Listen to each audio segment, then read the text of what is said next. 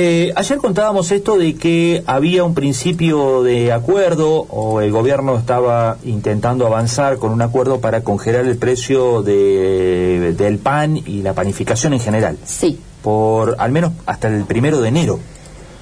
Es decir, por los 30 días, 31 días. Esta era la intención, por lo menos, del gobierno nacional y de hecho se había reunido con representantes panaderos de distintos puntos del conurbano bonaerense, habíamos contado, pero que habían recibido y habían estado en contacto con representantes de alguna de las provincias entre las cuales estaba Córdoba. Claro. Todo esto habíamos contado en la jornada de ayer. Bueno, es posible, no es posible. También habíamos contado que la semana pasada se habían actualizado, o la anterior, el 18 de noviembre en realidad, se había actualizado el precio, eh, por lo menos en la ciudad de Río Cuarto, de algunos de los productos como el pan francés, el mignon, etcétera, los criollitos, etcétera. Eh, la idea era, bueno, hasta el año que viene, hasta el, hasta el primero de enero, no tocar más los precios. Bueno, eh, para eso el gobierno estaba intentando este, trabajar con el sector y con la cadena del pan para verle esa posibilidad.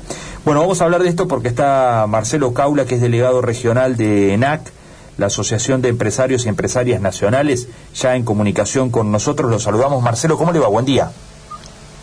Sí, ¿qué tal? Buen día. Eh, Bien. Marcelo Caula te habla, soy secretario general del Centro de Panaderos de la provincia de Córdoba, aparte de estar en ENAC. Bien, bien.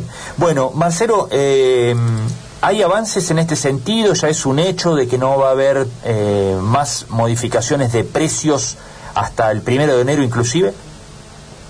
Sí, eh, bueno, estamos trabajando, se va a organizar la mesa del pan, que es la que propuso Roberto Feletti, secretario de Comercio, en la cual nos comprometemos de alguna manera sostener el precio del pan hasta fines de diciembre, o sea, hasta el primero de enero.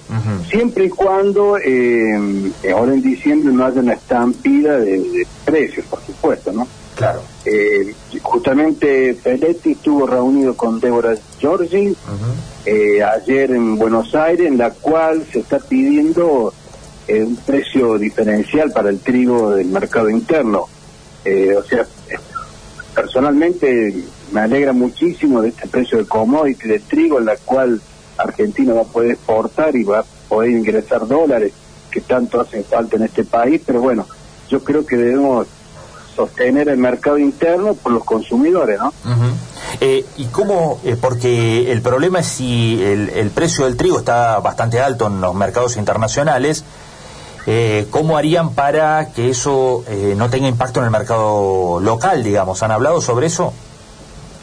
Y sí hemos hablado, pero bueno, no hay coincidencia en, muchos discursos de distintos partidos políticos. Por ejemplo, creo que estuvo el gobernador de la provincia de Córdoba, en Ucacha, diciendo, defendiendo eh, eliminar los, impuestos a, las exportaciones agropecuarias, mm. pero eso nos pegaría directamente en el precio de la harina y, por supuesto en, en, el precio del consumidor del pan, ¿no? Que es algo que nos está preocupando, porque no es cuestión de, aumentar, aumentar, porque vamos a tener pérdida de venta. Eh, ¿Es solamente eh, el trigo, la materia prima, lo que está aumentando o en general ustedes ven que las materias primas están subiendo? Las materias primas están subiendo. Hemos tenido un incremento en este año, desde el principio de año a la fecha, te diría de un 80-90% de grasa y margarina. Ajá. Y, eso es fundamental, naturalmente, otra de las materias primas que más usan. Claro, otra de las materias primas que más utilizamos. Bueno, y después el azúcar, el dulce de leche, los huevos, todo, el descartable, el descartable viene aumentando eh, terriblemente. yo, yo hay cosas que no puedo entender porque si hablamos de un dólar, el dólar que no es lo oficial del año pasado estaba un 10% menos que ahora, o sea que no sé por qué el descartable aumentó tanto, porque le dicen del precio del dólar, pero el precio del dólar eh, no oficial en octubre del año pasado creo que estaba 70, 170 y ahora está 200, o sea, tampoco tenemos una brecha del 20% y, y el aumento ha sido del 60%. ¿Quién se queda con ese 40%? Mm. Esa es la pregunta que nos, hacemos nosotros en el eslabón de la producción. ¿Quién se queda con, con esa diferencia de precios?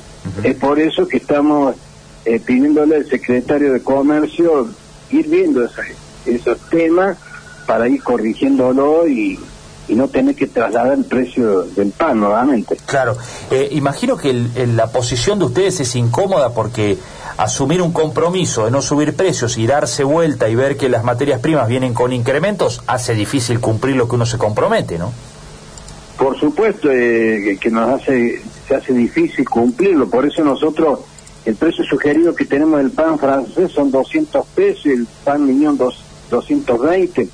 Y le pedimos a todos los colegas industriales panaderos que nos acompañen con este precio sugerido, porque si no después aparecen los problemas de los compromisos laborales y fiscales que no pueden cumplir, eh, que terminan en, a veces destruyendo a, la misma industria y tener que cerrar. Por eso hay que ser muy precavido eh, cuando uno sugiere los precios. Bien. Eh, por último, ¿cómo está el nivel de actividad, el nivel de ventas del sector? El nivel de ventas, bueno, en las últimas evaluaciones que hemos hecho, el 60% de las industrias ya están trabajando normalmente pre-pandemia, eh, un 30% está trabajando a un 50% y hay un 20% que todavía está muy complicado. Bien, y están en una época del año en donde hay cierta, cierta baja en el consumo, ¿no? Es más de consumo invierno el sector. Claro, hay una baja también producto de, la estacionalidad. Claro. El pan, que la factura se consume más en el invierno. Está muy bien, está muy bien. Bueno, Marcelo, le agradecemos muchísimo estos minutos, ha sido muy amable. Gracias a ustedes, muy amable. Que ande muy bien. Ahí estaba Marcelo Caula, ¿eh? representante de los industriales panaderos de Córdoba, eh, también integrante de ENAC, esta Asociación de Empresarios y Empresarias Nacionales. Claro, y del Centro Industrial de Panaderos y Afinas. Así es. Como nos corrigió, nos agregó al principio de la nota. Efectivamente. Bueno, contándonos este eh, principio de acuerdo, atado por supuesto, y ahí lo aclaró él, dijo claramente, siempre y cuando no haya subas en, las, en los costos de las materias primas que ellos se elaboran, claro. Si no nos suben las, materias primas, nosotros no subimos, dicen los panaderos, ¿no? Ahora, si suben las materias primas, no hay otra, porque si no van a tener que trabajar a pérdida. Y ahí este, se abre un capítulo muy polémico con respecto al tema trigo.